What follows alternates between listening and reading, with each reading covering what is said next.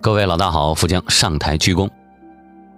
前两天呢，有位同学在后台给我留言，他说呢，不知道是不是春天到了哈，初春，哎呀，这个四周渐暖，让人有这种拼搏发芽的欲望，觉得懒懒散散过了一个冬天，现在呢，想要改变一下自己，奋发向上一下哈，春种秋收，先来耕耘，然后呢，秋天会有收获。这位同学说呢，他自己不喜欢学习，但是呢，觉得现阶段呢。哎呀，也不应该这样，整天浑浑噩噩啊！只有努力改变，才能让自己变得优秀。所以每天早上去湖边背单词，下课呢往图书馆跑，一天大多数时间看起来啊都是花在学习上。我说的是看起来啊，为什么说是看起来呢？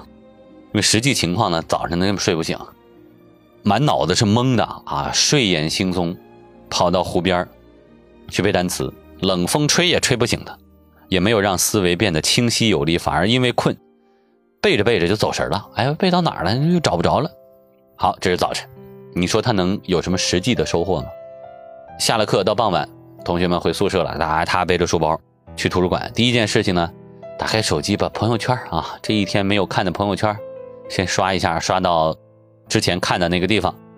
哎，打开微博，看看有没有好朋友给我留言呢？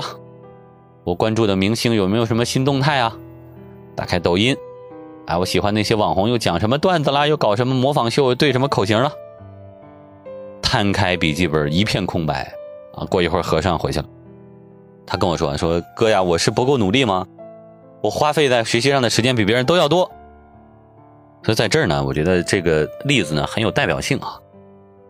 呃，咱们也一起抽丝剥茧，跟所有的收听这期推送的朋友们掰扯一下。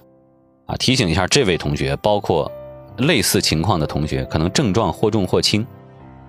就是呢，你不是在努力，你只是把伪勤奋当成了努力。就是你不是个演员，又何必在意那些情节呢？啊，你并没有努力，你是在表演努力。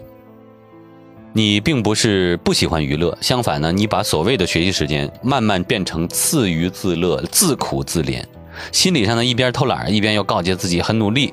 结果适得其反，把学习变成枷锁，把自己变得很沉重，充满矛盾和纠结，迷茫和无措。这个人啊，把别人骗了不可怕，最可怕的是把自己骗了。你通过这种自导自演的方式，哎，时间长了，一直在麻醉安利自己。哎呀，我很努力啊，我付出了这么多，我不容易，我要不成功，上天就瞎了眼，对吧？你如果有这样的想法。那才是真正可怕的，连最后一点改变的机会都被你丧失。所以有人就说，人们做过最愚蠢的事情就是自己跟自己作对啊，这是百害而无一利的事情。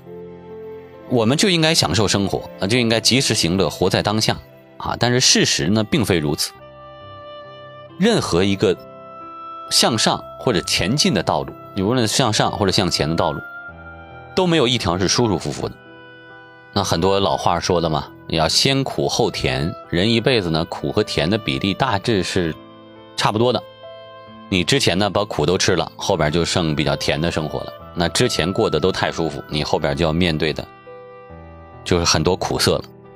啊，大道理不说啊，我们来说，人生有很多目标，你有上进的决心和焦虑，也想为之努力，但是呢。很多人凹造型的时间花的比真正下功夫的时间多，在行动的过程当中，目标极不明确、散乱，就形成了大量的看起来很努力，其实什么台面也上不了这种局面。天道酬勤，这个勤呢，不是表演出来的勤，而是真勤，勤得其法，勤得其所。我们就说就背单词这个事情嘛。这同学早上背英语，但是呢，满脑子基本已经不转了，没有任何效果。你这半个小时、一个小时完全是浪费。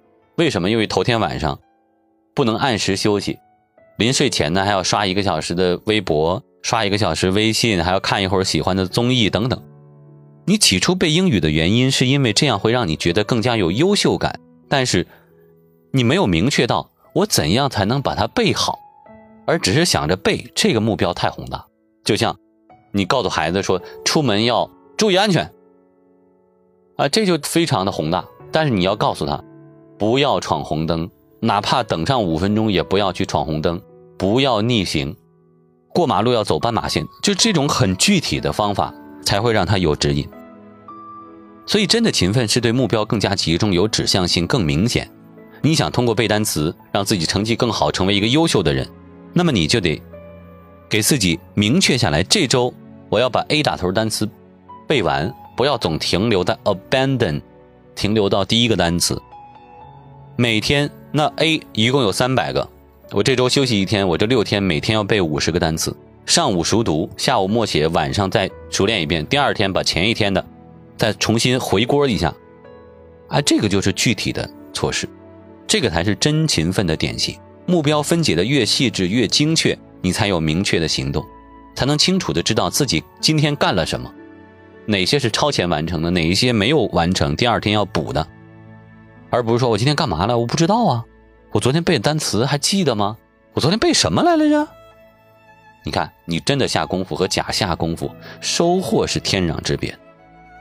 所以现在想要奋发，想要给自己一个交代啊，这一定是值得点赞。但是别因为表演勤奋而消耗掉很多真正应该。勤奋的时间和精力，才不会越努力越堕落吧。